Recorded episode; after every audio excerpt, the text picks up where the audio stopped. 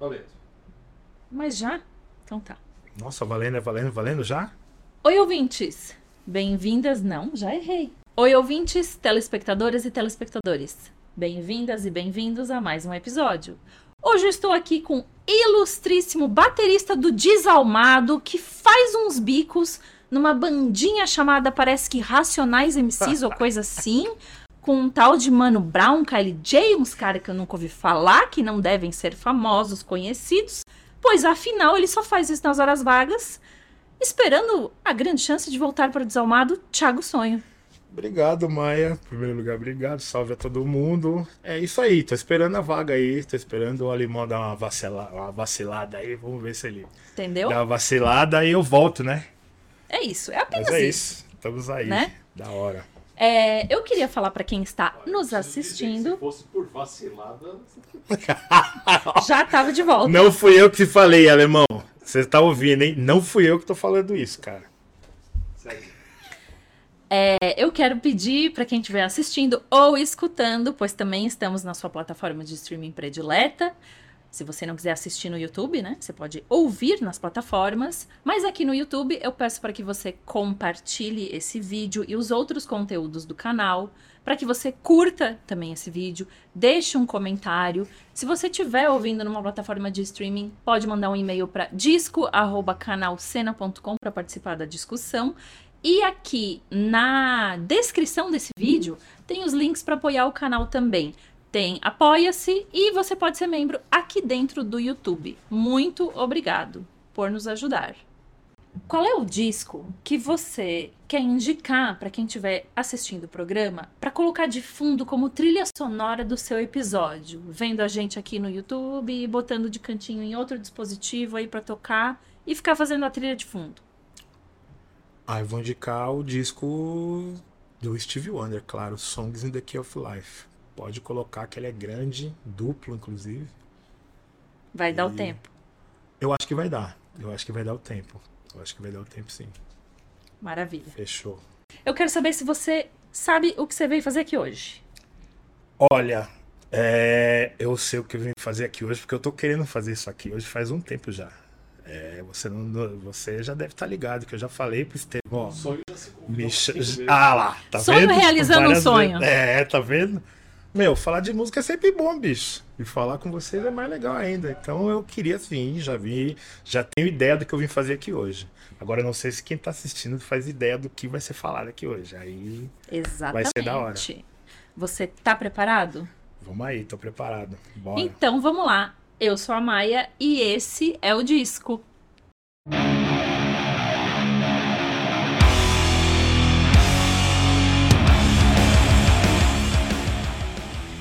Para você que está assistindo a gente no YouTube, você está vendo minha linda, maravilhosa camiseta da Loud Love Vinyl. Esta bela coleção que está aqui atrás à venda nesta loja maravilhosa que fica dentro do front, na Rua Purpurina, em São Paulo. Hoje, com cenário de itens escolhidos pelo sonho, que você está vendo aqui, Só brabeza aqui. tá? E vendem esta bela camiseta maravilhosa também e abrigam o disco com este belíssimo espaço. Somos muito agradecidos.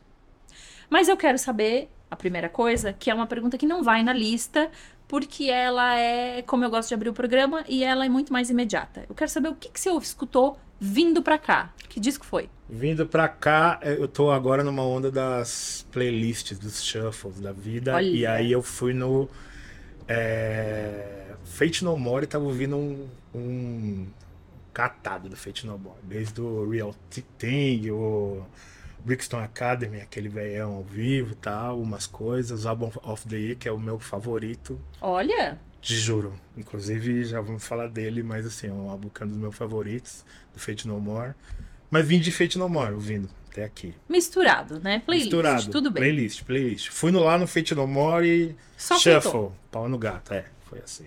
Boa. Eu quero já saber, assim, de saída, um disco que você salvaria da sua casa pegando fogo. Bom, vou começar polemizando um pouco, talvez.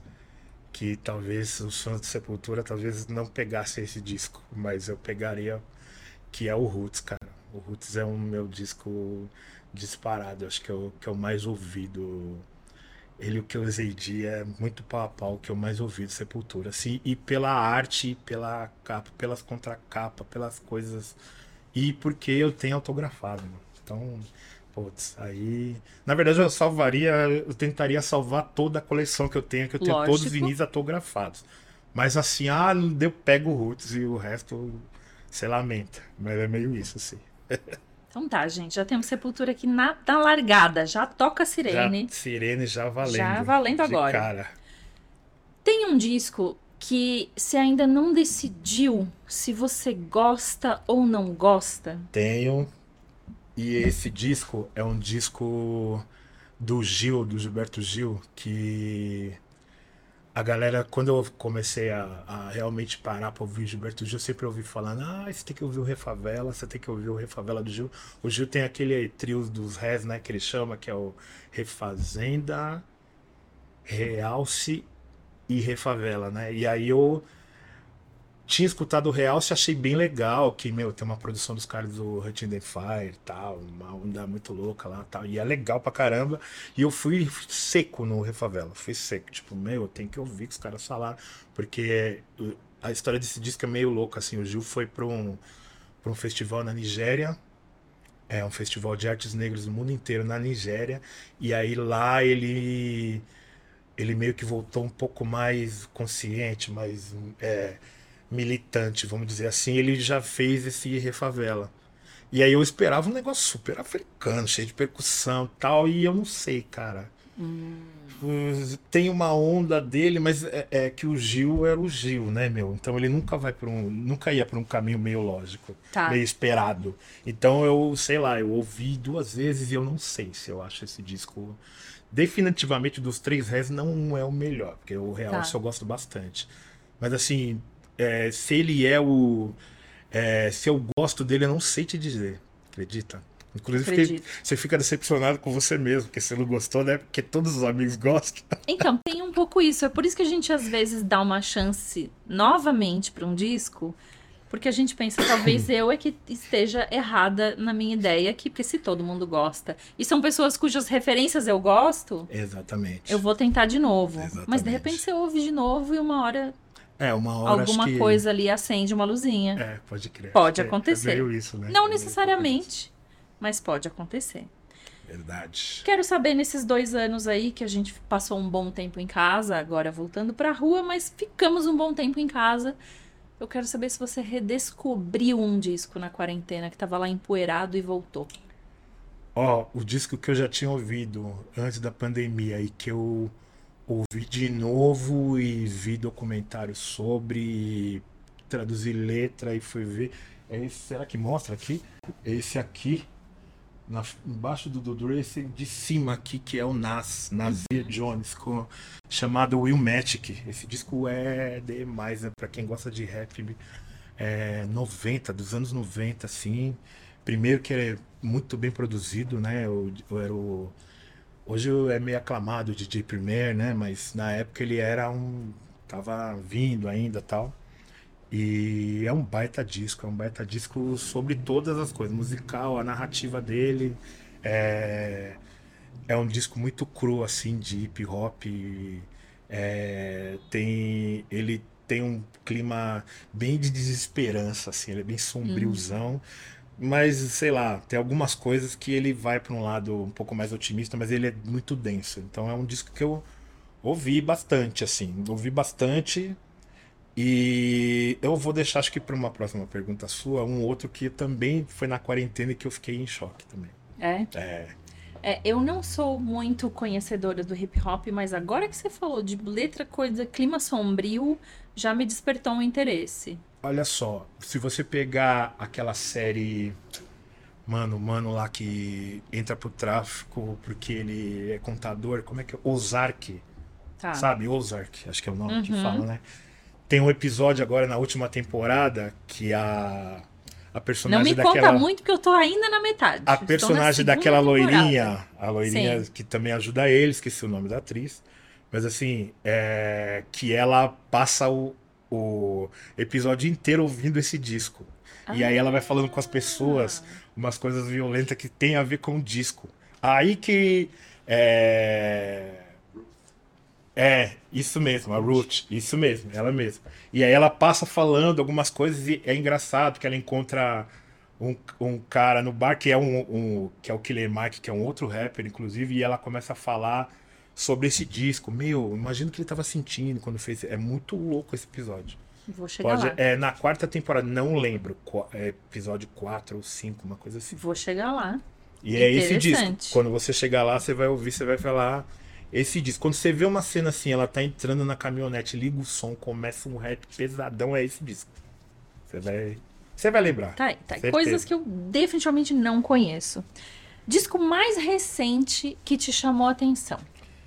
Pois é, é, na pandemia saiu um single, ou logo depois da pandemia saiu um single daquele grupo Silk Sonic, que é o Bruno Mars e o Anderson Paak, que é um que eles fizeram um grupo. E eles fizeram um grupo meio assim, são é, o Bruno Mars é de popzão, pop, pop, Sim. né? E o, o Anderson Paak, ele anda meio entre o pop e o hip hop, ele é um batera que canta muito e tal. É, inclusive teve aqui no Lollapalooza, acho que em 2018.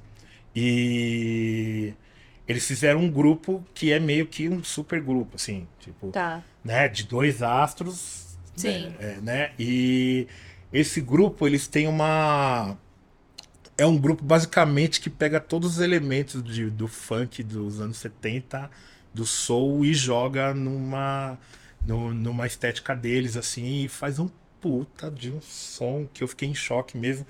Porque eu fiquei em choque assim, porque eles são do pop, cara. E o outro é do hip hop, mas eles trouxeram toda a atmosfera, desde som, assim.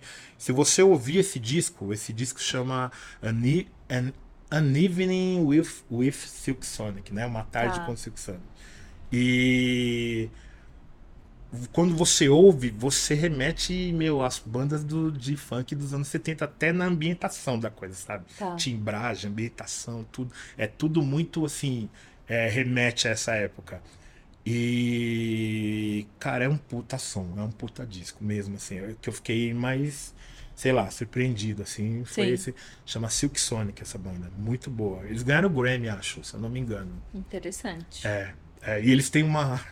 Eles têm até uma onda de assim, porra, quando o Pac põe umas perucas da época, assim, que era moda na época. Ou a vestimenta deles é muito Ah. engraçado, porque da época, meu, ternão colorido, golão aqui e tal. Os caras falaram, meu, vamos colocar essa estética valendo em tudo. E é muito legal esse disco, cara. Mais coisas que eu não conheço. Hoje vai ter tanta coisa que eu não conheço. Primeiro disco do underground nacional que você ouviu. Aquele assim de pessoas normais que tem um disco. Olha, é, o primeiro disco de underground que eu ouvi, que eu acredito que. Eu não sei se dizer se foi o primeiro exatamente, mas eu sei que foi o primeiro que me impactou assim, que me levou a. Na época eu andava com umas certas pessoas que a gente rola, colava muito em festival, underground, verduradas, etc.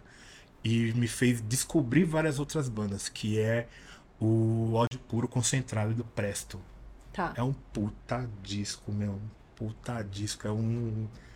É uma pancada e é curto, né? Claro, porque é o Presto e, meu, é, é o disco do dedinho, assim, né? E descasso. É um disco que eu acredito, eu não sei se foi dizer se foi o primeiro, mas foi o Sim. primeiro que eu realmente falei, não, deixa eu ouvir de novo isso aqui, que isso aqui é foda mesmo. Tá. né? Mas nessa época você já tocava bateria. Já tocava bateria. Essa época. é, Essa época já tinha passado uma época que eu tinha. que eu estava trabalhando em um escritório e eu estava também já tocando outros estilos e eu tinha uma banda Tá. com uma pessoa que está filmando a gente aqui. Essa banda se chamava Escória.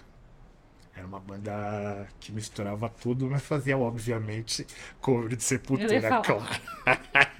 Misturava tudo, inclusive sepultura. É, exatamente. E assim, eu- a gente já tocava, já tinha voltado, porque o Steven ele tinha. Ele, ele falou pra mim, cara, meu irmão tem- tá na Austrália, tem uma batera lá um- na casa que eu tô reformando, você não quer ir lá tocar?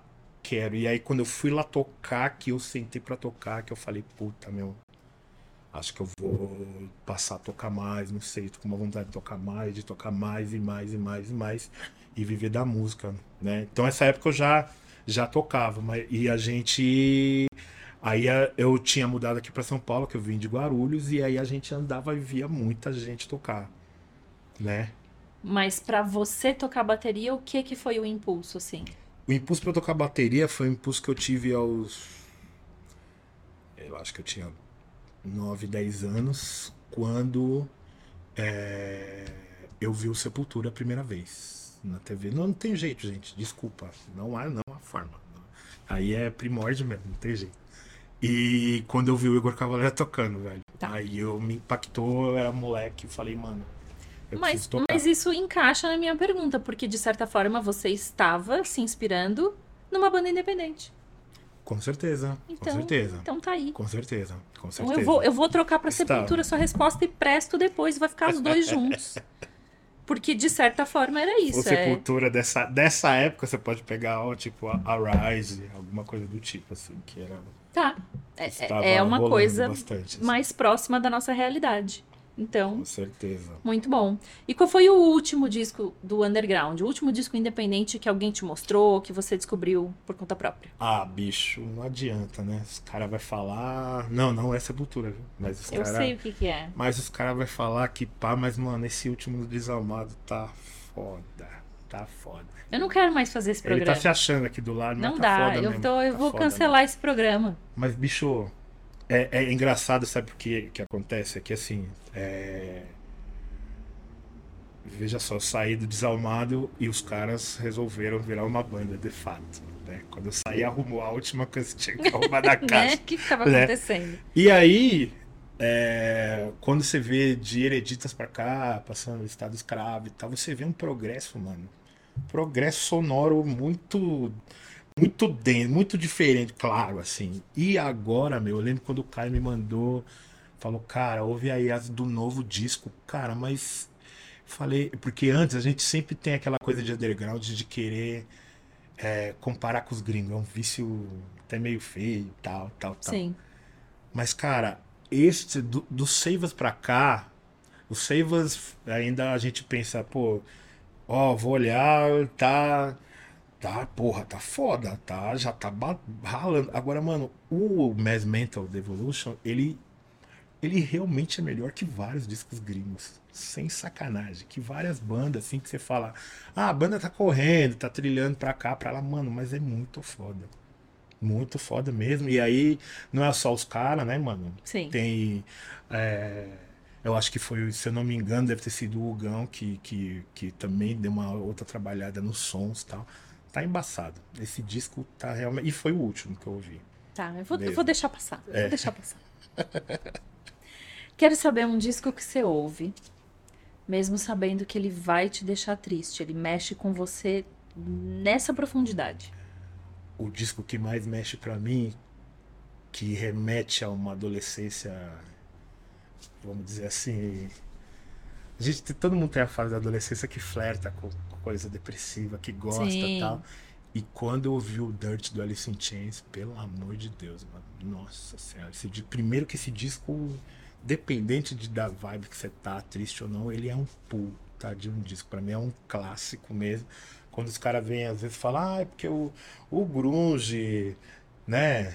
Porra, de Nirvana, Soundgarden e tal, da hora tal, mas, mano, o Alice in Chains realmente é muito, muito bom. Muito, eu gosto dessa atmosfera, vamos dizer assim, meio sabática do rock, sabe? Sim. Que, mano, tudo pesadão, mas os caras abrem voz e tal e tal. E esse disco aí, mano, aquela sequência do começo, Dan Bones, é, Down the River, Rain When I Die, puta, mano, muito, muito, muito foda, muito foda. É um disco que eu ouço de cabo a rabo, é, meu, é, tem a- aquela do meio Junkhead, que é, mano, também é mó pra baixo e tal, né, o Wood, que foi pro, o, a Wood foi pro, como é que é o nome do filme?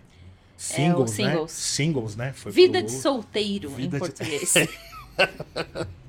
Ou Pois coisa é. parecida. Acho que é vida de solteiro. Pois é, mas esse é um disco que eu ouço até hoje, mano.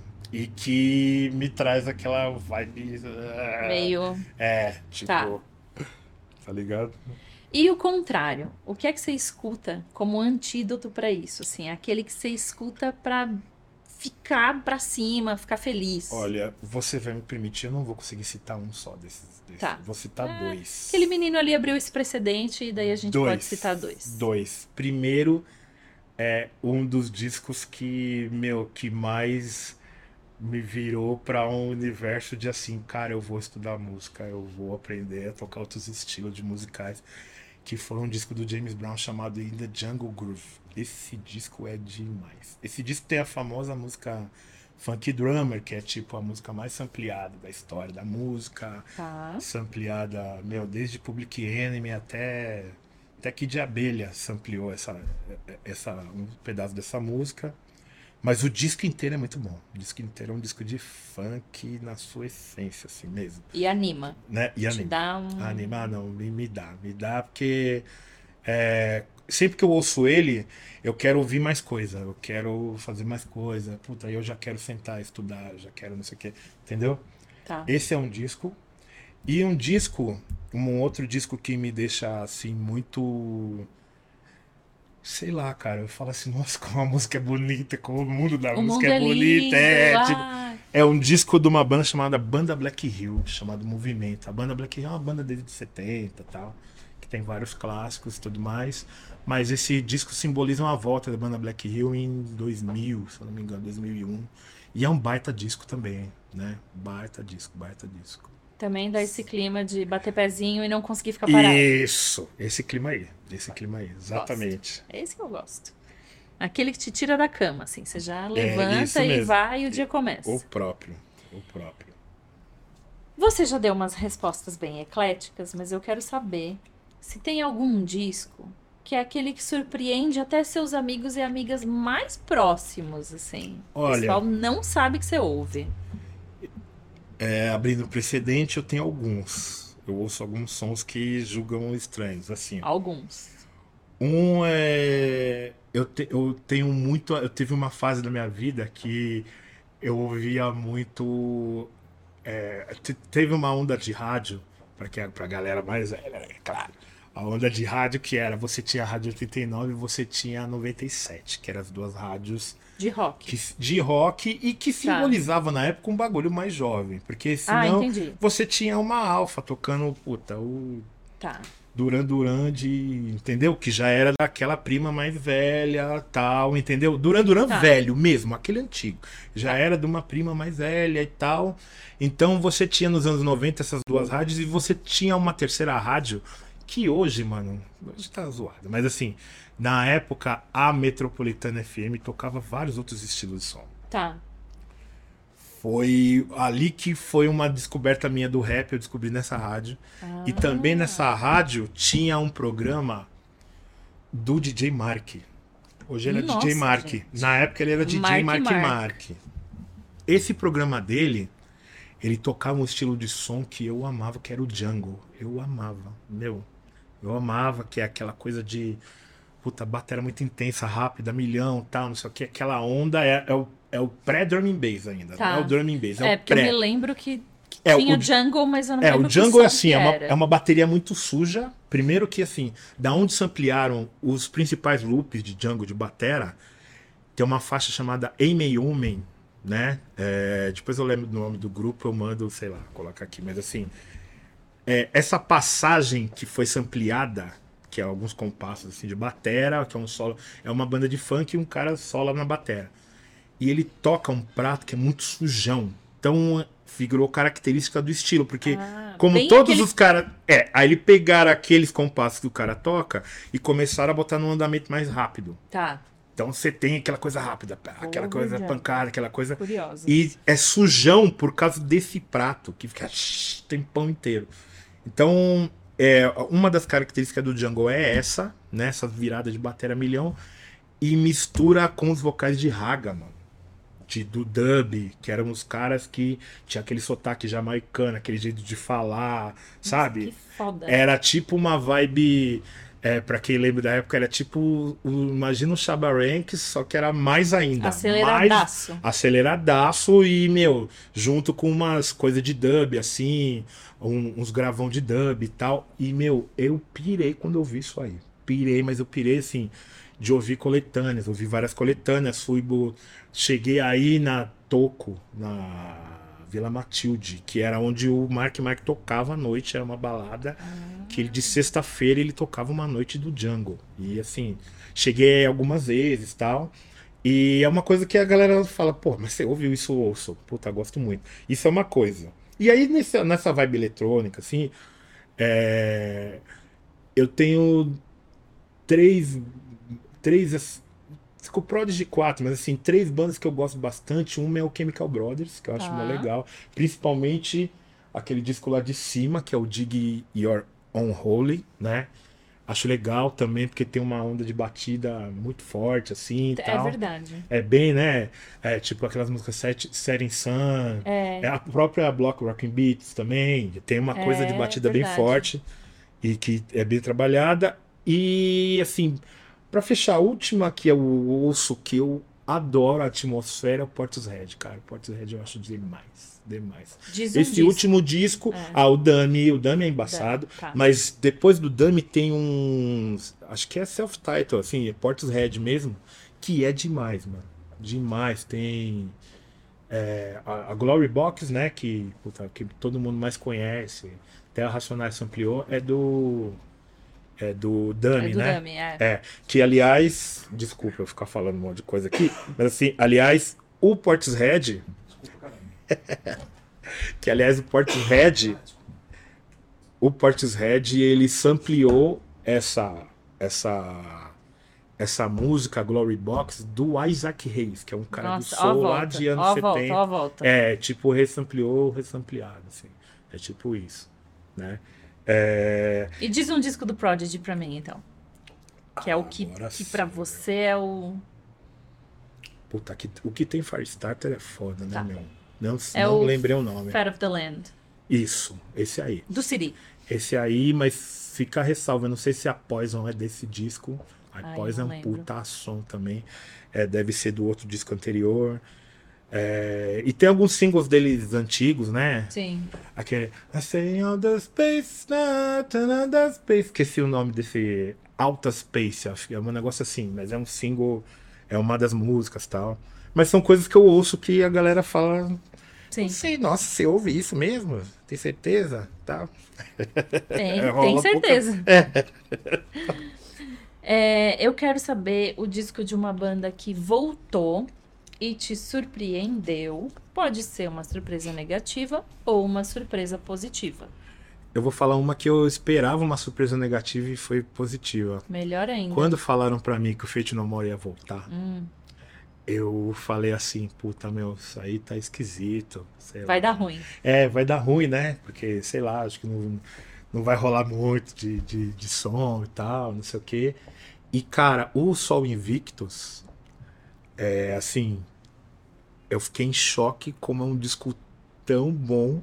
Ele é quase. é, ele é muito parecido com o anterior, que é o Album of the Year, que é o que eu. É o álbum do meu coração, assim, é o, melhor, é o meu favorito do Fate No More. Né? E é engraçado porque quando eu ouço Sol Invictus, parece que a banda não parou. Tá. Parece que eles, tipo, fizeram um próximo disco usando timbragens parecidas, usando, sabe, assim. Parece que o disco Eu cheguei tá até a me questionar se, sei lá, cara, não... será que foi um material que deu uma sobrada, assim, de lá, que eles refizeram, mas, assim, a, a- a atmosfera do negócio é muito parecida, sabe? Tá. Então esse é um disco que me surpreendeu quando voltou, Que bom. o Fate No More. Né? É é bom ficar surpreso positivamente. Exatamente. Mas um disco que você esperou muito. E aí, quando finalmente saiu, ele te desapontou muito. Olha, é, tenho alguns, mas eu vou falar de um que, meu, me desapontou demais. O, eu tinha. Eu tinha despertado pro Metallica no, no Industry for All e tal. Aí vi o Black Album, meu, Black Album eu achei, eu pirei. Eu gostei demais, demais, assim. Principalmente a atmosfera nova que eles estavam tentando mesclar mais metal com rock and roll, uma onda assim e tal. E eu tava muito, muito na onda do Metallica, assim, sabe? Tipo, Tá. tudo que eles faziam eu ia querer saber o que tava acontecendo, o que que rolava, qual era o som. Aí falaram o novo álbum do Metallica tá ficando pronto, se chama Load. Aí eu fui, nossa, vai ser foda, vai ser foda, vai ser foda. E eu lembro é, esse negócio de esperar, quando, eu, quando você me mandou essa pergunta, eu falei, cara, porque eu lembro que eu esperei muito, muito. E não Foi era uma época. antes de abrir. Era, e era uma época de não internet. Exato. Era uma época que, mano, que eu morava em Guarulhos, o cara da loja de disco, que era a única lá de perto de onde eu morava, ele falou: Mano, já encomendei, vai chegar o load. Eu, caramba, velho, tal. E aí o que aconteceu? Primeiro lançou o clipe, Un- Until It Sleeps. Aí eu já vi o clipe, eu já, tipo, Não. uma interrogação na minha mente, assim. Por quê? What the f... Ah, meu.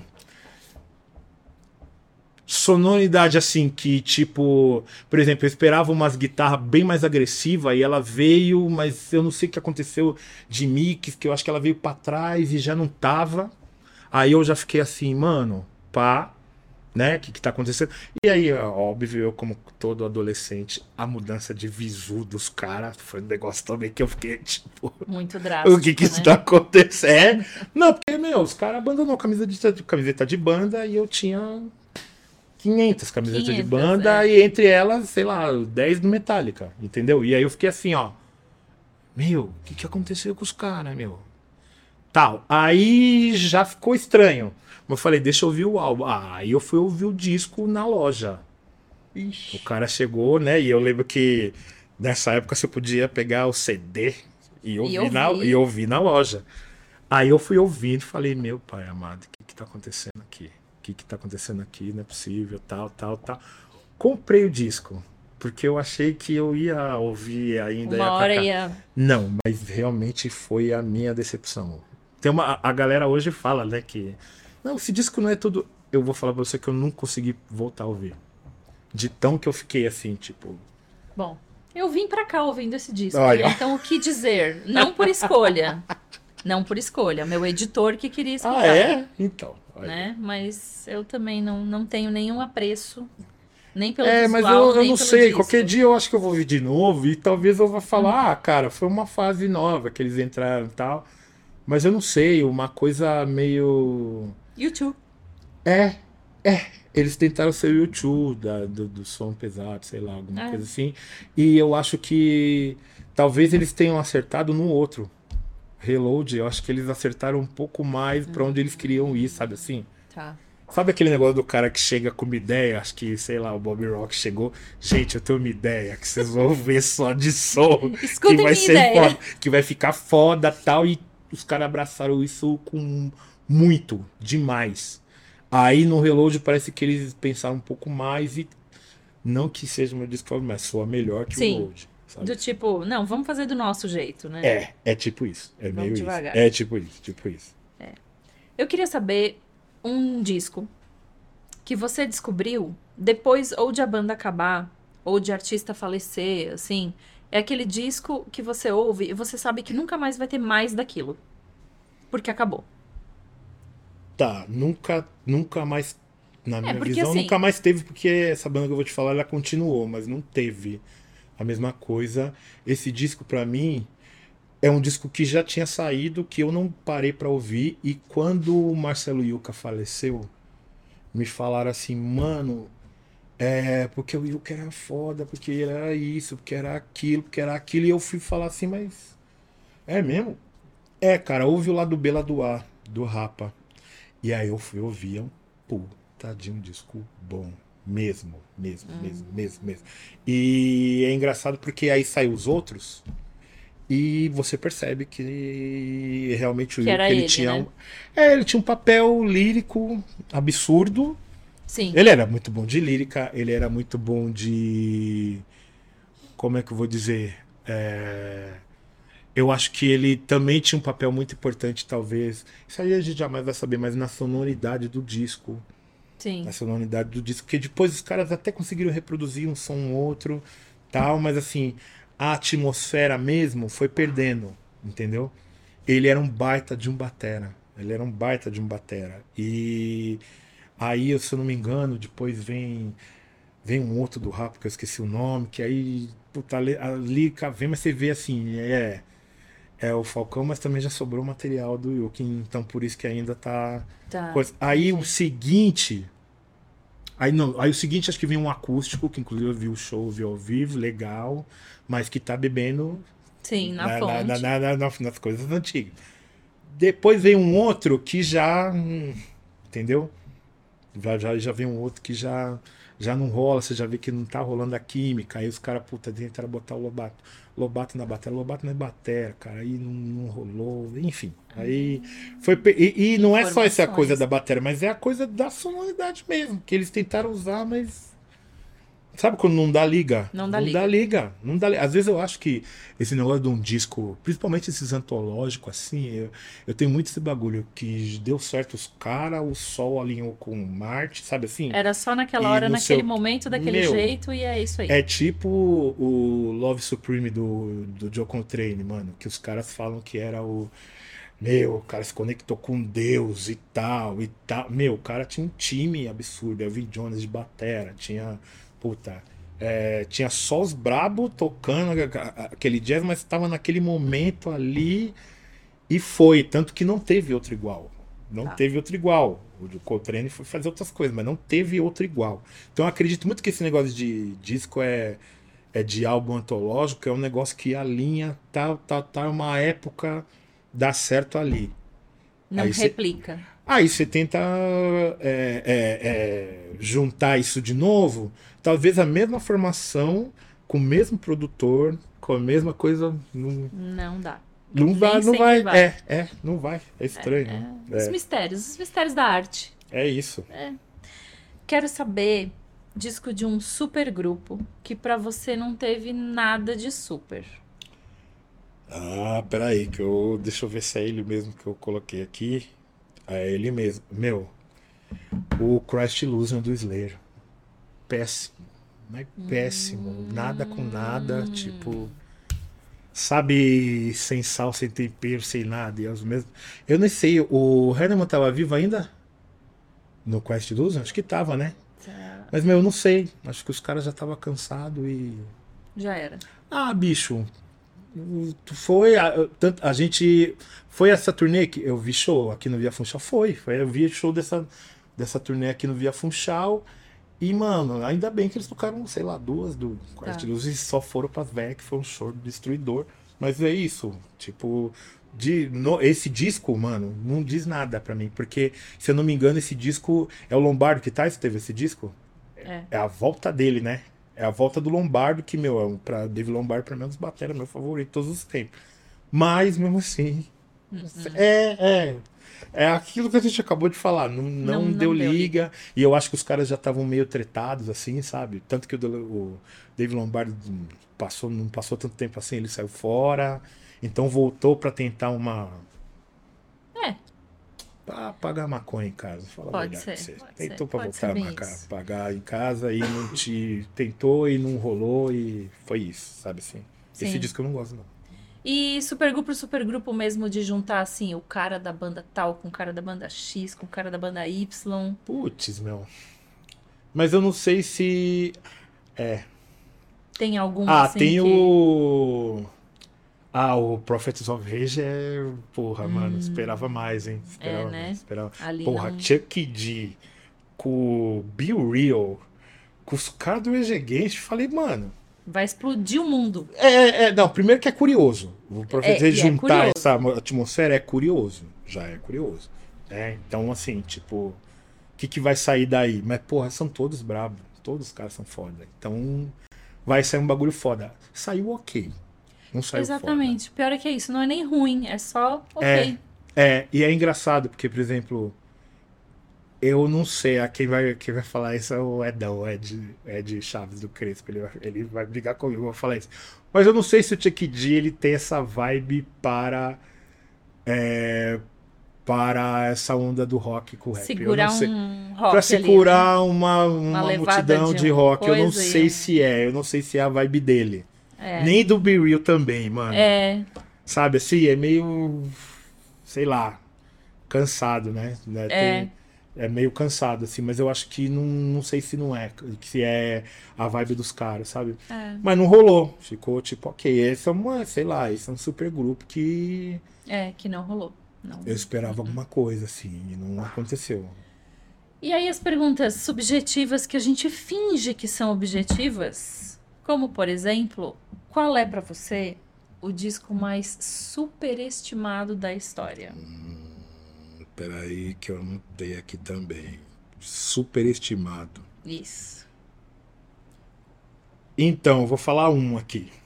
É, tem um cantor de soul, é, dessa onda soul que surgiu nos anos 90, né? Você tem o soul do lado dos anos 70, aí você tem Sim. o soul dos anos 90 é um neo soul, que entra artistas tipo Erika Badu, entra uns, part... umas- uns artistas assim, que já faziam uma linha Boys to Man também, Tá. né? Que é mais conhecido assim, que fazem uma linha de renovação desse soul, que os caras chamam de neo soul.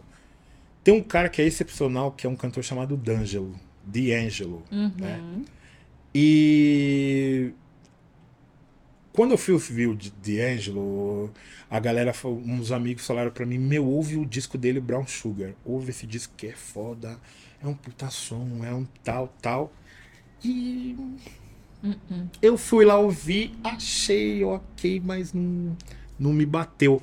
O disco que me bateu bem mais foi o disco seguinte, chamado Voodoo, que aí é um puta de um disco.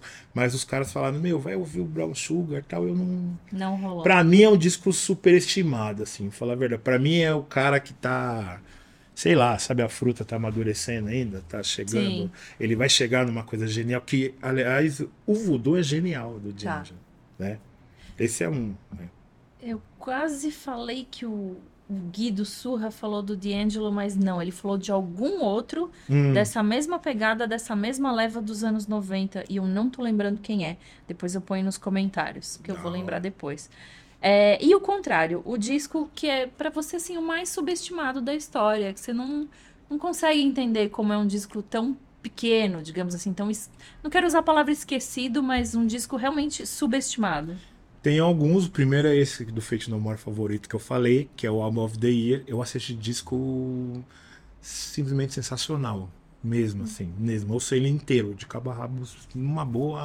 Isso aí, na época do CD, quando eu voltava pra primeira, se rolasse de novo, da hora. Pra mim, só somzão e, sei lá, passou como um disco É, do Fate No More Ok e passou. Então esse é um.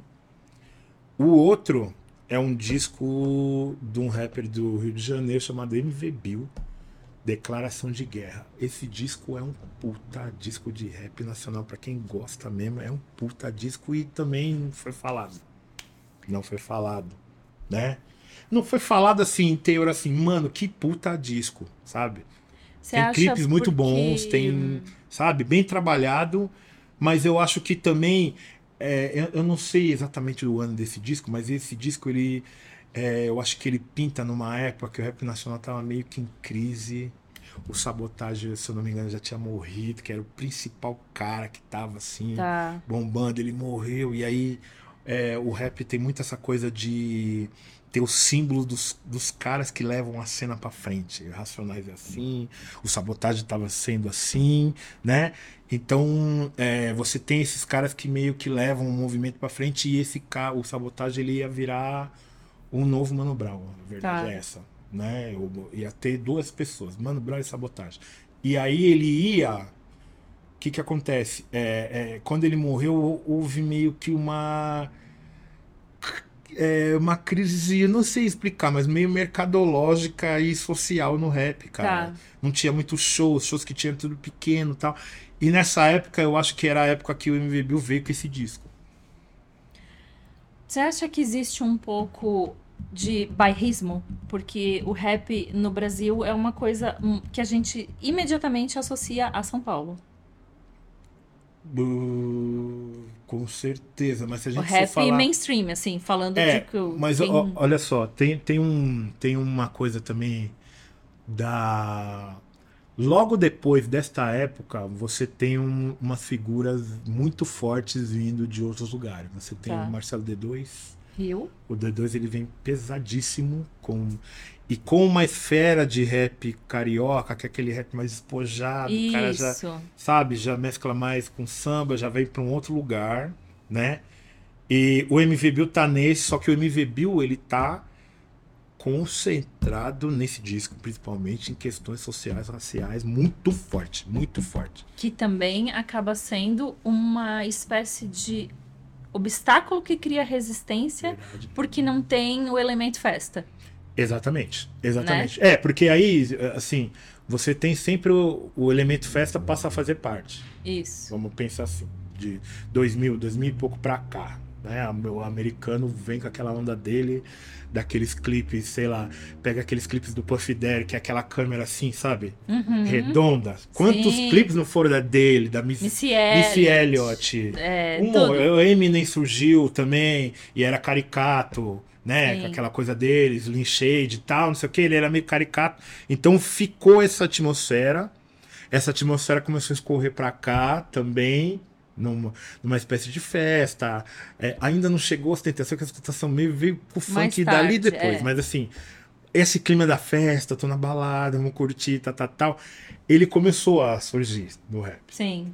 Ou então surgiam nos caras que é, eles preservavam mais a lírica em si, da habilidade de rima, do que o contexto da letra. Tá. Então você tem Kamal, era um cara, é um Uhum. cara assim daqui de São Paulo. O de Leve do Rio de Janeiro, ele é um Sim. cara assim. São, uh, né? São tudo caras que treinam habilidade. Marechal do Rio de Janeiro. São caras que treinam habilidade, mas que eles não estão exatamente 100% na militância que o rap tinha cravado no Brasil nos anos 90. Sim. Então aí o, o, o MVB ele chega com esse disco e é, pra mim, é um puta de um disco. É um puta de um disco de rap. E eu não sei, porque na época não foi, sabe? É. Ele não foi, vamos dizer assim, dito como um disco, porra, de referência de rap. Tá. E aí eu tenho um último disco subestimado que é o que que acontece? Você tem os caras falaram assim: "Ah, o Racionais vai voltar com um disco". Todo mundo já, meu Deus, vai voltar o Racionais, porque o Racionais é assim no rap nacional, ele lança um disco, ele Para, para tudo, é um né? terremoto no cenário, né? Ele é meio que isso. E aí todo mundo tava esperando, tinha passado aquele nada como um dia o outro dia, um duplo com faixas de, sei lá, 10 minutos, com aquela onda toda. E o Racionais lança esse disco que é o Cores e Valores, né? Que é agora sim, 2011, 2010, sei lá. É, Ele- é. enfim, mas ele lança esse disco. E esse disco do Racionais, ele quer falar um pouco mais com a nova geração. Então ele vem em matéria de timbre, ele já vem aqueles timbre trap, que já é uma coisa nova, já tem uma produção de outros caras que é, é, por exemplo, DJ Cia do RZO é um cara que é mais modernão, que já usa uma estética que fala mais com a, com a, com a- molecada e tal. As faixas curtas, a galera ficou tipo assim, porra, mas faixa. a meu Sim. disco, sei lá, acho que 40, 50 minutos, acho que o disco acaba. Sabe Que assim? não é padrão racionais Não, até ali. pô, até ali era a faixa sampleando funk, mano, 10 minutos de narrativa, sabe assim? Sim. Então, assim, é... só que pra mim é um disco, mas que põe muita galera. Oxi! é um disco que põe uma galera muito moderna, põe muitos discos modernos no chinelo. No chinelo, muito melhor. Hum, Entendeu? Muito bem Tá. produzido, muito tal. Então eu acho que é um disco subestimado, assim. É meio Aí, isso ó. também. fi- Fica ah, o recadinho. Exato. Porque, pra mim, que não sigo, acompanho, eu não saberia dizer. Então, você Sim, já sim. deixa seu recado. É É, eu quero saber um disco do underground nacional que você quer aproveitar pra divulgar. Ó, eu vou indicar um cara independente que eu já trabalhei com ele, que ele tá com uma mixtape nova de hip hop, que ele é um fantástico MC, assim. Ele chama Rafão Alafim. Ele tem um trabalho novo. O trabalho dele chama. A mixtape chama O Diferente Tá Diferente. Então ele Gostei. tem uma onda bem.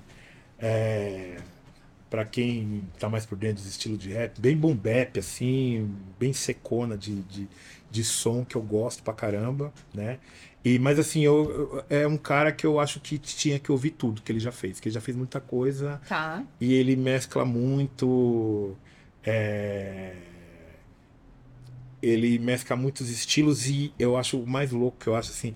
Ele é produtor de mão dos discos dele. Ele produz muito, ele sampleia muito, ele conhece Tá. muito produção. Tudo Então, o cara- ele. É, ele é, um, ele é um cara que, mano, ele não vai só escrever a letra e vai procurar produtor. Não. Ele vai procurar o produtor já com coisas que ele sampleou, com ideias que ele trouxe, com ideias Tá. de, de, de. Ah, eu sampleei assim, fiz tal batida, fiz tal. Então ele é um cara, assim, que é muito. É, entende todo o processo de produção dele. Então a obra acaba saindo muito ele, Tá. muito a cara dele. Então é um cara legal, assim. Do início ao fim ele tá envolvido. Sim, sim, É isso. com certeza. Gosto, gosto. Ai, gente, vou virar uma conhecedora de rap? Será que esse artista está vai chegando? procurar que você vai gostar. Tô, tô interessada, já gostei do nome da mixtape, já, já tô interessada. É isso. Quero saber também, mais uma pergunta completamente subjetiva, que a gente finge que é objetiva, o disco que você mais ouviu na vida. Toca sirene, gente. Lá vem o Roots, quer ver? jeito. Não, não, não foi. Mas foi o que eu usei por incrível Muito que bem. pareça. Eu acho que foi. Eu acho que foi. O Roots eu ouvi muito. Muito que, meu. Tive um CD, quebrou o CD. Tive outro CD, quebrou o CD. Mas o, o, o, o que eu usei de eu tive CD, tive vinil, tive tape. A tape gastou Nossa. até o fim. Então, assim, ele é, é um disco que. Eu ouvi ele na época que ele saiu, né? Que foi aquela efervescência que Sepultura não vinha pro Brasil de jeito nenhum. E aí, ah, eles vão vir no Hollywood Rock e conseguiam abaixo assinado do fã clube, o Hollywood Rock resolveu trazer e eu fiquei semanas esperando esse show em janeiro. Meu pai foi comigo, eu era um Incrível, moleque, meu né? pai teve que comigo. Foi incrível esse show. Foi muito foda, muito foda mesmo. Então, assim, é, esse disco provavelmente é, mais que eu- é o que eu mais ouvi na vida. Por quê? Porque quando eu voltei com o nosso editor a tocar com ele, Hum, era eu e ele, a gente tocava a tarde inteira esse disco de cabo a rabo. Cabo a rabo. Cabo a rabo. Só guitarra e batera. Parecia um White Stripes tocando. o White Stripes do, do que eu. É, tipo isso. Maravilha. Tá ligado? Então, assim, foi um disco que eu ouvi, depois tocando, eu reouvi pra, puta, aprender a tocar ele legal tal e tudo mais. E, meu, tentar tirar os pedal duplo, porque eu nunca consegui ter velocidade pra tirar, mas tentava de qualquer jeito. Então, assim, foi uma baita referência, assim. Eu acho que foi o que eu mais ouvi na vida, Muito com bom. certeza. Muito bom. Foi surpresa pra mim. Achei que ia vir o Roots aí, mas Pois é, veio antes esse. veio antes. Gostei. E eu quero saber se tem um disco que perdeu o brilho. E aí aqui a gente pode andar por dois caminhos. Hum, Você pode me falar de um disco que perdeu o brilho, porque hoje você tem mais referências, e aí você ouve assim um disco velho e fala, nossa, nem era tudo isso, sim, tipo, isso aí era. Ou ele perdeu o brilho porque o artista, a artista, alguém da banda, assim, alguém falou uma. fez uma coisa errada, falou vai uma coisa errada, e aí você não conseguiu separar artista de obra e manchou a- o disco. Vai ser esse caminho. Tá. esse segundo caminho. E óbvio que todo mundo sabe que eu vou falar do Pantera com o Vulgar Display of Power. Né? Porque o, o Pantera, esse disco do Pantera, eu tinha uma trinca de discos que eu ouvia sem parar. Principalmente na minha época que eu curtia muito metal e eu tava aprendendo a tocar batera numa batera que eu fiz em casa, que eu pegava um sofá, colocava os travesseiros e tentava tocar junto. Eu tentava tocar três discos. Um era o KZD, o outro era o Injustice for All do Metallica, e o terceiro é esse, Vulgar Display of Power, que eu pirava, pirava nos timbres todos, pirava na guitarra, na batera, achava absurdo. Absurdo de bom. E aí foi passando o tempo, eu fui vendo. é, aí veio. Far Beyond Driven veio. Veio Reinvent the Steel, se eu não me engano. E no Reinvent the Steel começou a aparecer a tal da bandeira dos confederados. Aí, que acontece? Eu não sabia o que era. Que Sim. é provavelmente o que aconteceu com um monte de gente. Exato. Eu não sabia o que era. Uma bandeira confederada, tal, não sei o que, não sei o que, não sei o que. E aí eu lembro que a gente passa por processos na vida, processos nossos. Então, a partir do momento que eu passei é, a me conscientizar mais enquanto o que eu represento como um homem negro no Brasil, eu comecei a entender é, que algumas coisas tinham símbolos nada a ver, né? Óbvio. O nazismo é óbvio, né? O Sim. nazi é óbvio, tá? Tal, mas aí você vai entendendo um símbolo daqui, outro dali, tá, não sei o que, não sei o que. E aí eu lem eu via a, um documentário sobre, a- se eu não me engano, é sobre Panteras Negras e a- o New Black Panthers, que é um, um Panteras Negras atuante hoje. Sim. Então eles não atuam exatamente como o Black Panthers dos anos 70, mas eles atuam. é, eles têm aquilo como inspiração e fazem principalmente trabalho na comunidade. E nessa época de treta Trump, republicano, democrata, não sei o quê, um dia eu vi essa bandeira nesse documentário. Aí eu olhei a bandeira e lembrei da guitarra do, Do Dimebag. do Dimebag. Aí eu fui ver, cara, que, meu, tudo bem, ah, representa o povo sulista, tal, tal, tal, mas, mano, representa o povo sulista, cara, que enforcava preto na árvore. Sim. E E, gostaria legal. de poder continuar. E, exatamente, gostaria de continuar e mantém, e, e, assim, é, se deixar, vai continuar fazendo Sim. tá ligado?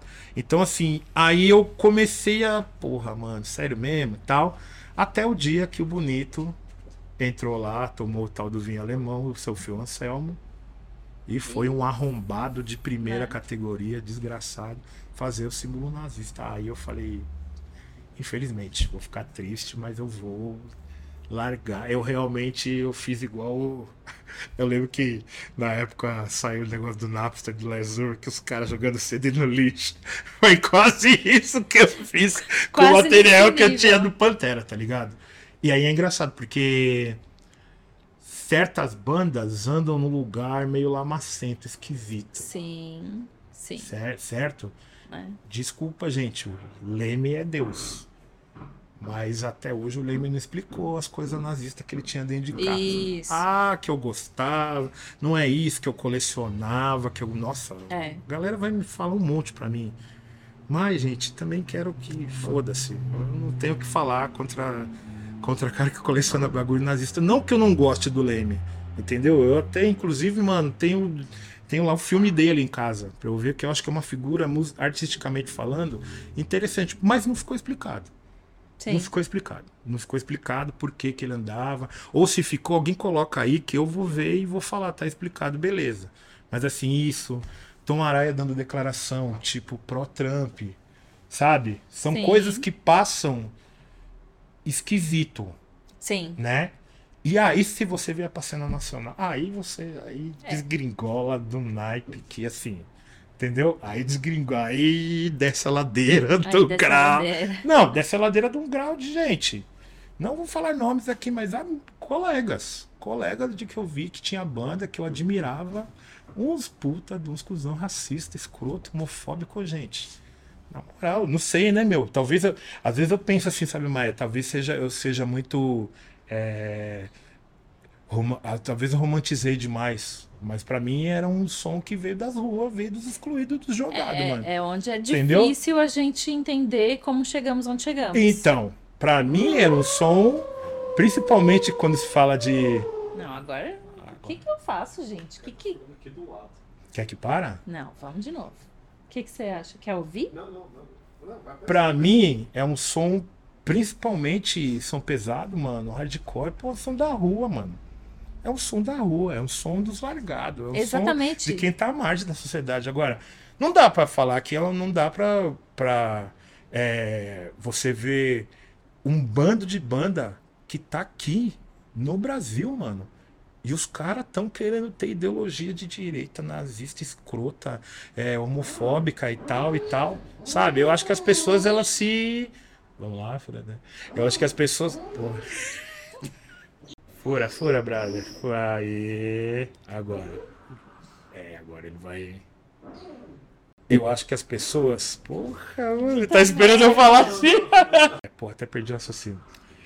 eu acho que a postura das pessoas elas estão jogando dentro do estilo de música que não tem nada a ver com esse Sim. com essa com esse ideal que elas passam, tá ligado? Né? Exato. Então assim, não consigo entender, desculpa, podem falar o que quiser aí, é, punk de direita, Não vai dar. rap de direita, Não meu, vai vão dar, se fuder vocês. Hum. tudo, cara. Vocês estão de brincadeira com, estão de palhaçada, né? É, não, eu, não, eu- não. eu acho que, meu, é, hoje você tá jogado no meio de um bagulho. Desculpa, você tá no meio, você tá mais pra direita, mano. Hoje, como tá, tá foda. Entendeu? Tudo que a gente bradava nos anos 90, na cena dos anos 90, do, do, do metal com o rap, com, com- se juntava e tudo e tal. Meu, tudo que tinha ali era uma coisa que, meu, tá cabendo perfeitamente hoje. Sim. E hoje tem gente que fazia aquele som com aquela letra e hoje tá assim, não, não quer Veja bem. bem. É, não, é, não quer bem dizer isso. Como não quer, pô? Tá, tá maluco, saca? Então é isso. Não tá fácil. Puta, mas viajei aqui. Não, mas não É. tá fácil. É, é bom, é bom deixar claro É, que as é. coisas não são bem como a gente acha que são. Exatamente. É, disco que mais destoa da sua coleção, ainda que a sua coleção seja bem eclética, tá bem misturada, tem bastante coisa aí, mas qual é aquele disco que vai fazer a pessoa que tá olhando ali parar aí? Opa! Hum, ah, eu vou falar do Coltrane, mano, do Love Supreme. Eu amo esse disco, bicho. Eu amo esse disco. Não sei, nem sei, né? Porque eu ouço tantas coisas e a rapaziada já sabe que eu ouço um monte de coisa, que eu nem sei se destoa tanto. Mas eu acho que destoa pela atmosfera dele, assim, sabe? Você tem um. é, Cara, basicamente é um cara que é um gênio, é um gênio a nível de. Puta, você pegar o. Sei lá, do Picasso. O cara é o Picasso da Tá. música, mano. Ele é um cara que é genial. E. é, eu tava lendo um livro sobre esse disco e é- ele tem uma série de circunstâncias que fazem ele chegar naquele momento que é o que eu falei pra você do sol, que é a linha, com Sim. não sei o quê Todos os fatores. um time absurdo, McCoy Tyner, se não me engano, no piano, o Elvin Jones na bateria, que era o principal amigo dele, que é um gênio do instrumento. Então, assim, e é um disco que é. Eu acho que é um disco que mais revela assim, a arte pela arte muito pura, assim, sabe? Não tem. Não tem onda mercadológica. Esse disco, pra mim, ele não tem uma onda mercadológica. Porque o que, que eu quero dizer com mercadológica? Ah, eu falo assim, ah, eu sou um artista de hip hop. Você já tá agindo um pouco mercadologicamente. Sim. Eu sou um artista de metal. Ou de, puta, stoner rock, meu. Mas eu, eu, eu já tô me colocando em algum lugar Sim. que um mercado determinou. Esse disco do Coltrane, cara, É de música. é de música. É uma explosão musical absurda. E assim, gravado em poucos dias, no estúdio, sessões e sessões, madrugadas e madrugadas. Os caras iam lá, ligava as coisas. Vai, o que, que vai acontecer? Não sei. Que é a onda do improviso mesmo, do jazz. É assim, não sei o que vai acontecer. Vamos começar aí a raciocinar. Vamos começar. Um propõe um negócio, tu responde, tá, tá, tá. Daqui a pouco cria alguma coisa. Em cima disso vem e já tá, tá. Isso é arte pela arte, mano. É o cara catar Sim. um quadro branco assim e começar. Ah, Tá. põe essa cor, joga tinta assim. E agora? Ah, não, escorreu pra cá, então dá uma volta por aqui. É tipo isso, Tá. entendeu? Então eu acho que talvez esse seja, que seja o que mais destoa da minha coleção, assim. Bem interessante. Fiquei. um Ouçam, pouco, pelo amor né? de Deus, Joe Coltrane, Love Supreme. Nossa senhora. Tá. Meu cérebro deu umas voltas aqui. Eu vou, vou ter que ouvir. É muito legal, é muito legal. O último disco que você obrigou uma amiga, um amigo, parente, mãe, mulher, esposa, pai, filho, alguém, você obrigou a pessoa a vir. Não, senta aqui, você vai ouvir isso aqui. Alguns amigos obriguei a ouvir um disco e eu não queria te impor nada, mas Vou ter que ouça ouvir esse também. disco, por favor. Existe um trabalho aqui de Salvador é, de um maestro que faleceu de Covid, infelizmente, que é o Letieres Leite. Esse maestro, ele foi músico durante muito tempo, ele é, ele é, o, ele é assim, um dos, umas- um da- uma das vértebras dessa onda baiana que tomou conta do Brasil, de axé music, de não sei o que, não sei o que. Ele é um cara que produziu muita gente e tal. E um dia ele resolveu pegar todo é, o fundamento religioso que ele tinha, baseado no candomblé, Sim. né? E montar uma orquestra que misturasse os tambores do candomblé com é, metais, sopros, mas muitos sopros. Essa estética é uma coisa que já tinha artistas que fizeram isso antes, sei lá, Moacir Santos tal. Inspirado nesses artistas, ele fez uma orquestra chamada Rumpilés, Orquestra Rumpilés. Essa orquestra é uma orquestra com uma formação de tambores de candomblé, algumas coisas de axé music e tal, timbal, três surdo, aquela coisa, mas é uma orquestra principalmente de metais, Tá. certo? Então, é, você está imaginando isso, né? Os percussionistas na frente, atrás é uma parede de, sei lá, 20 para 30 músicos de, de é, tuba, é, saxofone alto, barítono tal, é, trompete, três trompetes, é, oboé, mas não sei o que, mas não sei o que, de sopros. E eles. E só por isso aí você já entendeu que é um bagulho. que Você tem que Sim, ouvir que é uma estética coisa doida. Você fala assim, nossa, é muita coisa acontecendo. E tem um disco deles chamado A Saga da Travessia, né? Que Saga da Travessia re- remete um pouco à travessia de navio negreiros e Sim. tal. Remete a isso. E que é o segundo disco deles. Mas pra quem não conhece, vai falar, ouça todos. Mas eu ouvi, eu ouvi esse e eu fiquei em choque mesmo, porque é uma coisa muito diferente, cara. Tá. Artisticamente falando, é uma coisa muito forte e é uma coisa assim. é, A maneira dos instrumentos abordar é uma maneira muito nova de- do baterista. Baterista chama Kainan, Kainan do Gege, baiano, toca demais e assim, é uma onda diferente, meu. Então, Tá. convido todo mundo. A... Ah, eu gosto de um som diferente, velho. Quero ver um bagulho diferente. Você vai ouvir isso aí, você vai falar, maluco, o que, que é isso aí, cara? Esse é diferente. Aí esse é diferente. diferente. Esse é diferente. Então, é, esse é um. É um que eu ouvi bastante. Eu obriguei bastante gente a ouvir. Falei, mano, Vou ouvir ouça eu não isso. tô conseguindo nem visualizar direito, assim. Tô vendo uma coisa na minha cabeça, mas eu vou ter que ouvir pra entender. Sim, né? sim. De Existe verdade. até hoje. O, o maestro faleceu de Covid, mas a orquestra Rumpilés continua Seguiu. nativa. Inclusive, recentemente fez um show na Concha Acústica de Salvador com um convidado especial, a Lineker, meu. Que ficou muito legal o show Ai, que também. bonito. É eu isso. quero saber qual é o pior disco da sua banda favorita. Pra partir seu coração. Ai, ai. Óbvio que toca sereno, tá bom, tudo bem, mas. Tipo. Cara, é, o Sepultura teve aquele, aqu- o famosa rompida, a famosa, que é assunto até hoje de churrascos e bebidas. É, aí ele lançou o Against, que é um disco que tem uma fúria bem legal, fala bastante e tem uma sonoridade até tal. Veio o Nation em seguida. Tá, mas não tá. Estranho, tal. Eu tô fazendo isso pra chegar nesse disco, tá? Veio o Horbeck. Também, hum, hum, ok, mas vamos respeitar, porque é sepultura, vamos pra cima, vamos ouvir. Agora, quando chegou aquele Dante, meu, sabe qual é o problema desse disco do Dante? A ideia é genial. Ah, nós vamos catar Divina Comédia e vamos fazer, e vamos se inspirar e vamos tal. Só que para fazer um trabalho desse, é, minha opinião, né? Todo mundo tem que estar com vontade de fazer, cara. E eu vou Sim. falar para você, se eu como fã absoluto e para sempre do Igor Cavalera, quando eu ouço esse disco, eu sei que ele não tava afim de fazer, cara. Eu percebo no disco, tá ligado? Eu percebo no disco. Eu percebo no disco. Tá. Que eu não sei.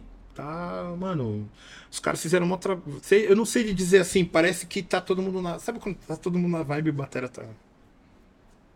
Não vai. Pagando conta. Pagando conta e o mais louco, né? Acho que. Eu não sei, cara. Talvez possa ser que cada um tem uma forma de ah, é, lidar com certas situações, né? Eu, quando eu comecei a perceber, dadas as devidas proporções, pelo amor de tudo, hein? Eu, quando comecei a perceber que eu tava atrapalhando o desalmado, eu saí fora. Entende? Hum, entendi. e o que me parece, aí não é sobre, não tem, ninguém me falou nada, gente. O que me parece quando eu ouço esse disco é que assim, não estava mais afim de tocar ali, de estar ali, de fazer aquilo ali, e não também não falou, não, não sei, sabe? Não se Não pronunciou, pra- não assumiu, tal. E aí o que, mas aí você vê, onde que eu confirmei isso? De repente o Sepultura vai, não lembro se era México, o que que era, tal. Ah, o Igor não vai, não quis viajar. Dali ele caiu fora. Tá. Entendeu? Então o que me o que esse disco ele, tra- ele traz pra mim um e mano, eu- é uma das principais razões pelo ouvir Sepultura para ouvir o Igor tocar naquela época, né? E aí quando eu vejo que tá nada acontece. Nada acontece, sempre que vai chegar em algum lugar, desmantela. Vai em algum lugar. O seguinte do Sepultura que veio o Jean é o Alex. A mesma ideia, nós vamos pegar uma obra de Sim. alguém e, E, vamos trabalhar fazer. esse conceito. Foi muito melhor, cara. Foi muito melhor já. Já foi muito melhor. Né? Hoje tá nesse nível Eloy Casagrande, assim, que tá um workshop absurdo. Sim. Que já, entendeu? Você vê um cara no máximo da sua vontade tocando, que é hoje.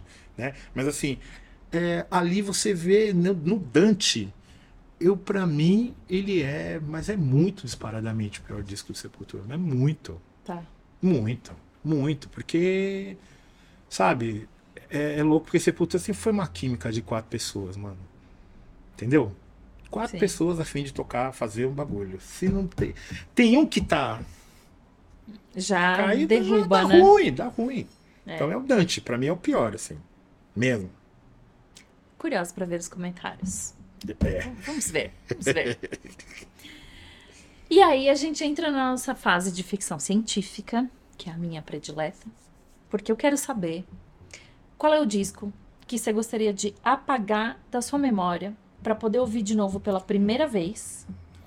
E eu vou te dar dois caminhos. Você pode apagar ele da sua memória e ouvir ele hoje, com todas as referências que você tem, como se você Tá. nunca tivesse escutado esse Tá. disco. Ou você pode brincar de túnel do tempo. Você apaga ele da sua memória, mas você volta para a situação exata daquela experiência de estar ouvindo esse disco pela primeira vez. Olha, dois.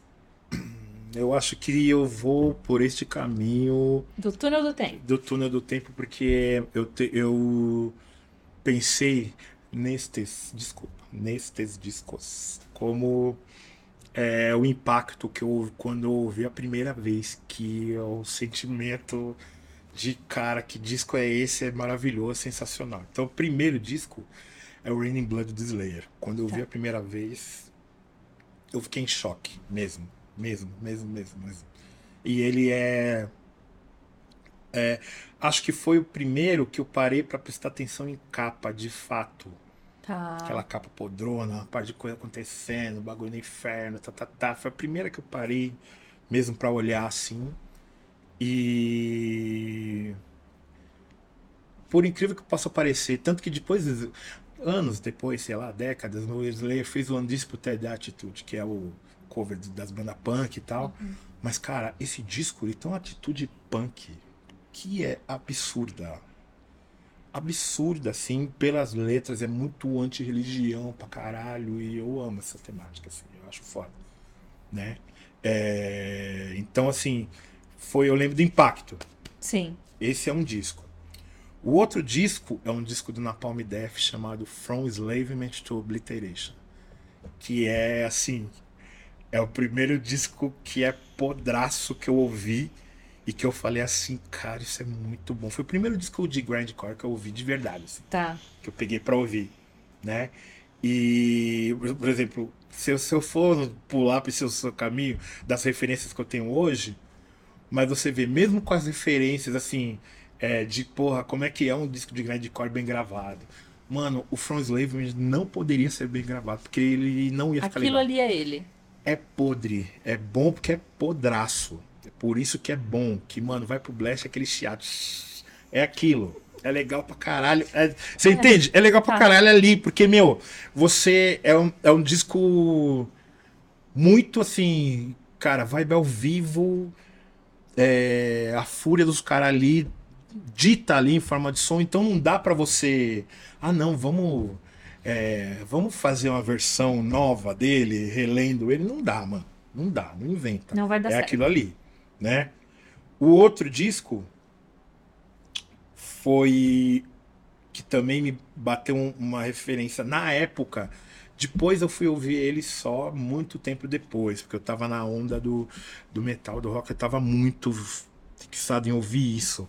Não, não, principalmente no meu ginásio escolar, eu tava muito ouvindo isso. Mas o meu primo chegou com um dia com em fita o Racionais MC Raio X do Brasil.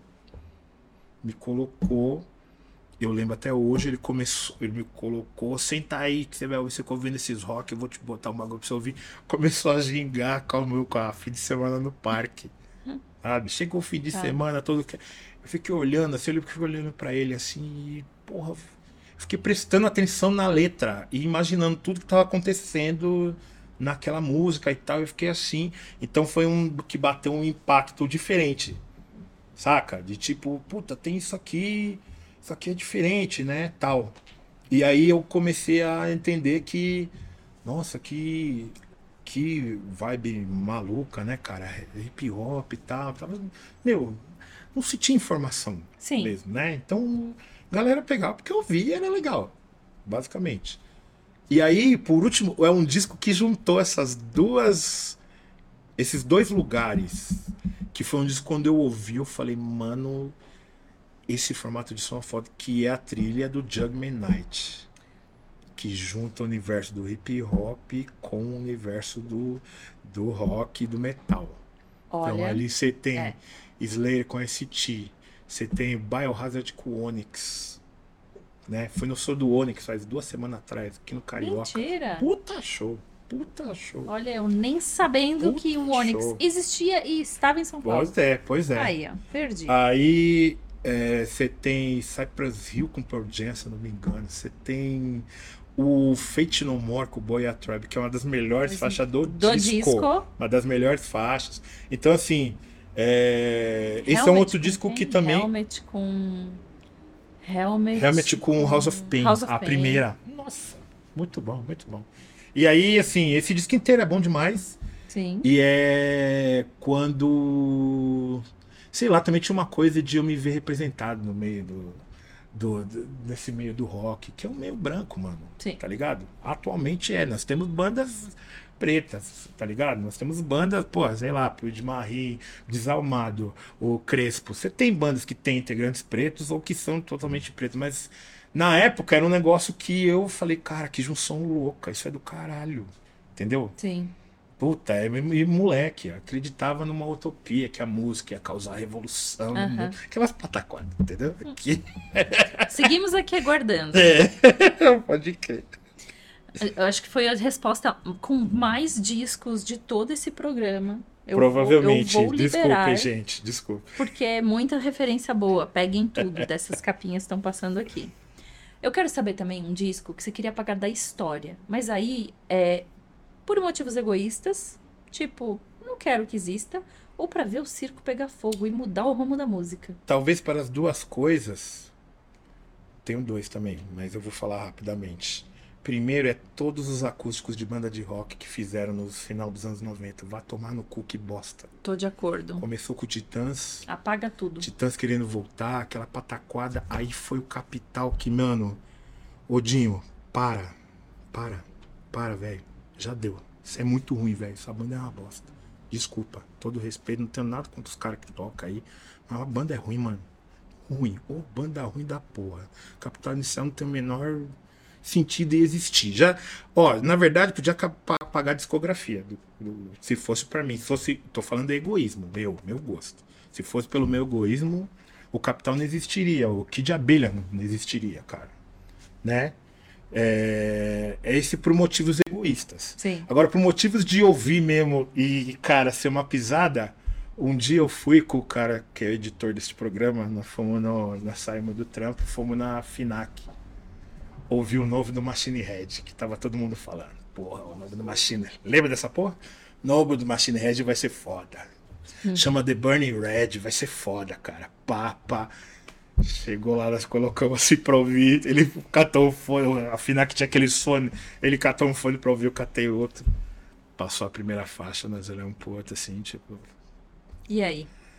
E aí, eu lembro que a segunda faixa era tipo. Era tipo um house, assim, meio poperoto. Lembra dessa porra? E, meu, meio pesadão tal. Aí, meu, nós fomos olhar a capa, os caras tudo new metal, assim. Tal. O Rob Flint colocado. Tinha esticado, espetado o cabelo. Nós, assim, tipo, mano. Esse disco é o. É o mas, mas é um tiro no pé de 12 que o Machine Head deu no próprio pé, assim. E, assim. Eu nunca mais vi o Head do mesmo jeito depois desse disco. Acho que é tipo Load, é tipo. Load Metallica que eu te falei que me É. traumatizou.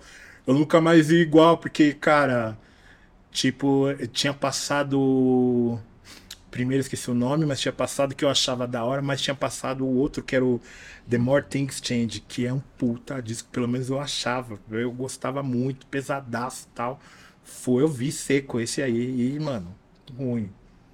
Ruim, brabo, ruim de ouvir, assim, ruim de ouvir. Porque aí eles quiseram, meu. O New Metal tava muito na moda, né?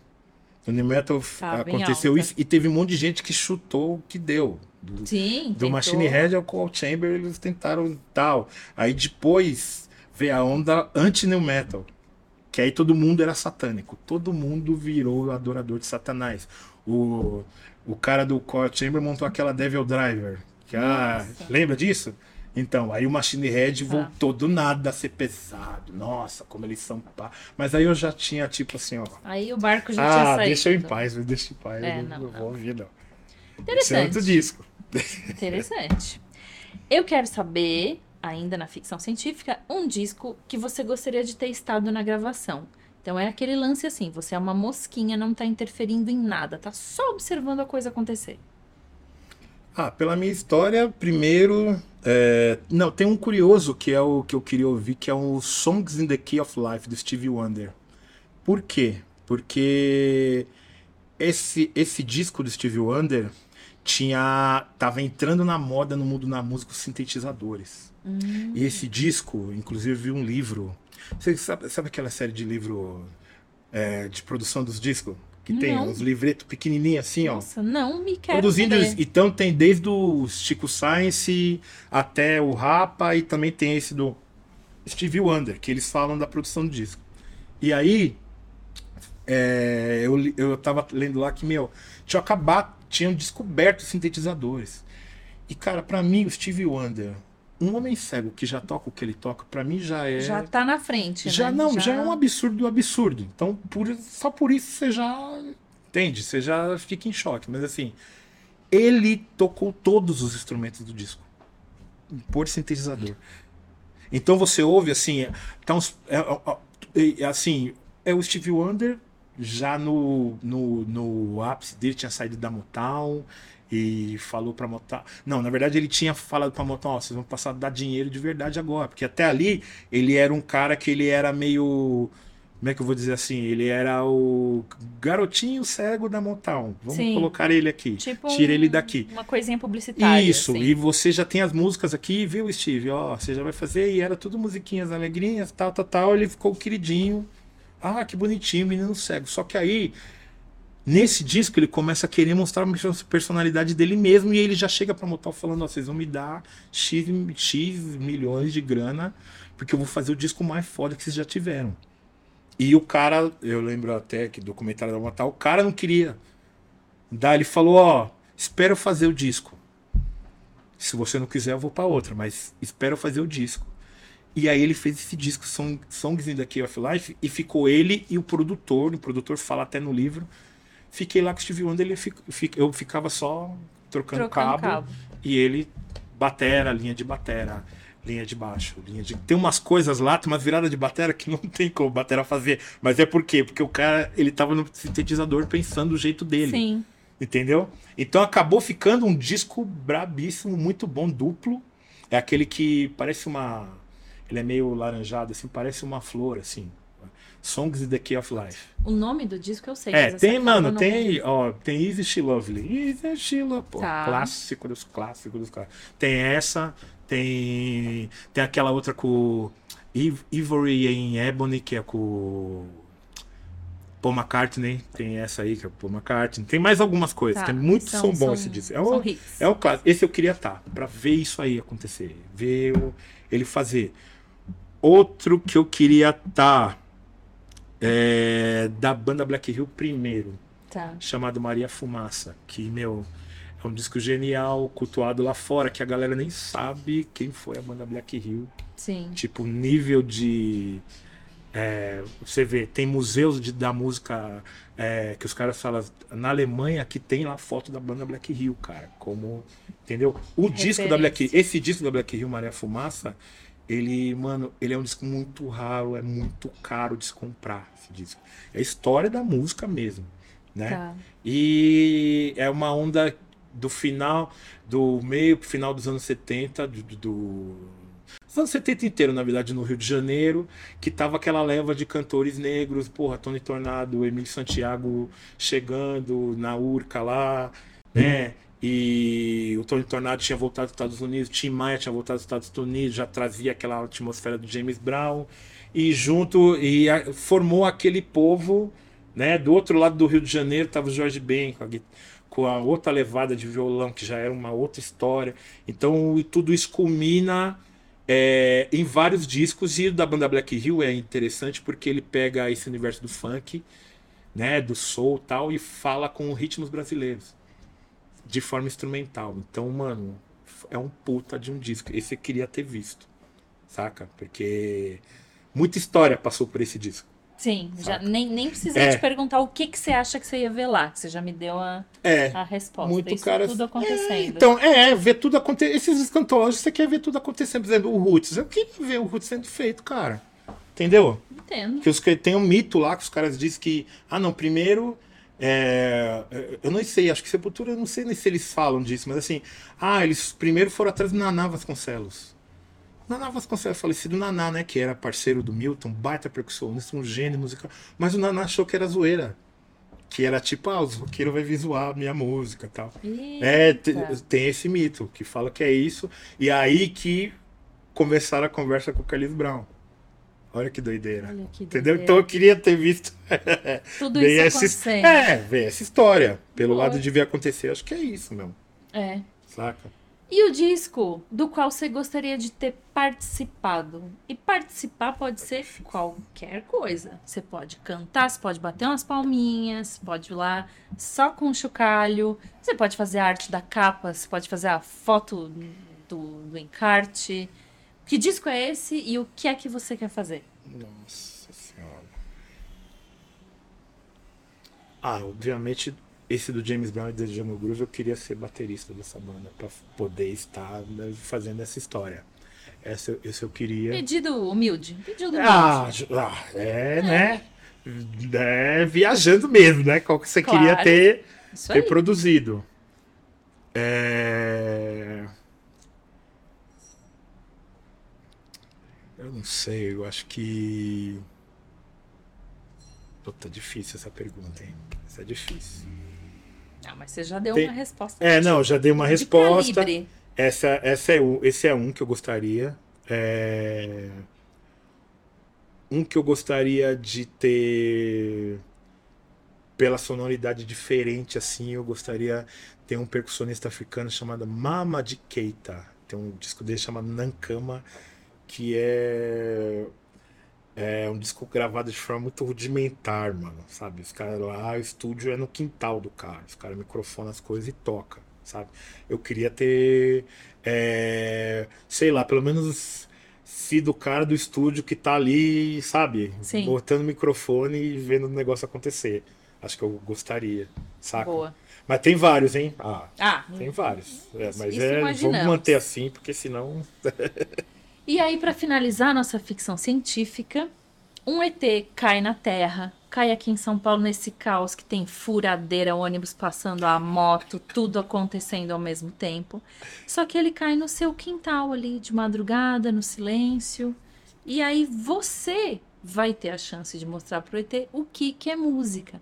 Porque ele não tem esse conceito, ele nunca ouviu, não existe isso lá no planeta de onde ele vem. Qual é o disco que você mostra pro ET para ensinar ele o que, que é música? O disco, né? Detalhe, o disco. O disco.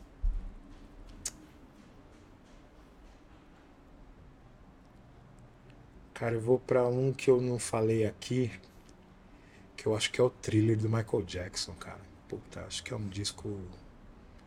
É, é um disco surreal, cara. Porque tem tudo ali. O ET vai dançar. O ET vai dançar, vai ver. É o que eu posso falar que, sei lá, meu. Porque esse disco thriller. Claro que tem outros discos que são assim, mas assim. Ele representa muito uma geração, assim, saca? Ele representa muito. é, principalmente, sei lá, cara, pra. Pros brasileiros que tinham aquela coisa de. é, Pô, o thriller é de um tempo que não tinha internet, cara. Não tinha nada. Não tinha nada. Então o cara anunciava hoje. Vai sair o clipe da thriller, clipe da thriller no domingo. Sim. Cara, você ficava ali. Vai ter domingo clipe, hein, meu? Não esquece do. Vai ter Não domingo pode- clipe, vai ter domingo clipe. Então, assim. é, ele representa muito em vários aspectos. Ele representa em aspectos de audiovisual, Sim. que, que é fazer um, um clipe de verdade. Entendeu? Eu me assustei com a- o abraço que o Michael Jackson tá na mim, terminando na risada, assim. Eu não podia ouvir mais essa risada quando era A moleque. risada. Você acredita? é- Começava a risada, eu já ficava meio, eh, meio com medo, Uhum. tá ligado? Então, assim, é, aquele disco. E com certeza precisaria o Michael Jackson, mas assim, aquele disco, o que tinha vindo antes, Off the Wall, cara, são discos que representam, tipo, muito uma modernidade da época, assim. Sim. E são discos que impactaram. Então eu acho que. E é louco porque ressoa até hoje. Sim. Ressoa até hoje. Hoje você tem. Né? Você tem, porra. Esses dias eu tava vendo um show do Usher lá na. na, na- aquela biblioteca, o Tiny Desk, sabe? Aquela biblioteca. Eu tava vendo o show dele lá. Cara, hoje os. é, o artista que dança hoje, ele deve muito ao Michael Jackson. Ah, tá sim. Saca? O artista que dança hoje, o performer, não sei o que, não sei o que. Então acho que um disco que representa, assim, alguma coisa, sabe? Mas é óbvio, né? Você, isso- isso- quando você apresenta o trilho, você está apresentando o mundo perfeito, né? você vai falar, ó, a música é isso Sabemos, aqui, É. né? Mas não quer dizer que o nosso mundo seja tão bonito quanto esse disco. É meio isso. Acho, acho que é Eu uma, vou ficar é com uma esse disco. bela. Trilha do Michael. Vou ficar com isso. É uma, uma bela argumentação. Isso é música. O Exato. lugar onde ela está sendo feita aí é outra conversa. Exatamente, exatamente. Muito bom. exatamente. Considerações finais. Considerações finais. Ah, meu, primeiro eu queria agradecer estar aqui, né? Muito obrigado, muito legal isso aqui. Obrigado por ter vindo. Muito legal, assisti quase todos. É... E acho que você disse que de repente para indicar alguém para vir aqui, você falou que era legal. Quem assiste quase todos sabe que eu vou lançar este desafio. Oi, tá vendo? E eu Ó, quero saber quem é que você desafia para sentar aqui nessa cadeirinha e responder Pra- essas perguntas. Pra eu continuar incomodando aqueles metaleiros true de plantão, assim, bem, bem truzão, que só quer ouvir falar do Morbid Angel, que eu também gosto, mas também quer falar do, daquele aqui, daquele ali, eu vou indicar um cara que ele é simplesmente uma enciclopédia musical. Todas as conversas que eu tenho com ele são umas aulas. Então, Lino Cris, vem aqui, que, que é muito legal esse papo aqui, viu? É muito legal e você vai ensinar muito aqui, bicho. Eu não tenho dúvida, não tenho dúvida. Então esse é um cara que eu indico. Muito bom. Está lançado o convite da minha parte, porque eu não faço desafios, eu só faço convites. O desafio veio de lá. É isso aí. Vem aí, Lino. Você vai curtir, cara. Legal Maravilha. pra caramba. Eu agradeço você que ficou aqui até o final. Eu agradeço Thiago Sonho por ter vindo. E a Obrigado. gente fica aguardando essa vaga no Desalmado reaparecer Pois é. e atualiza vocês. Valeu, rapaziada. Tchau, até o próximo Até. episódio.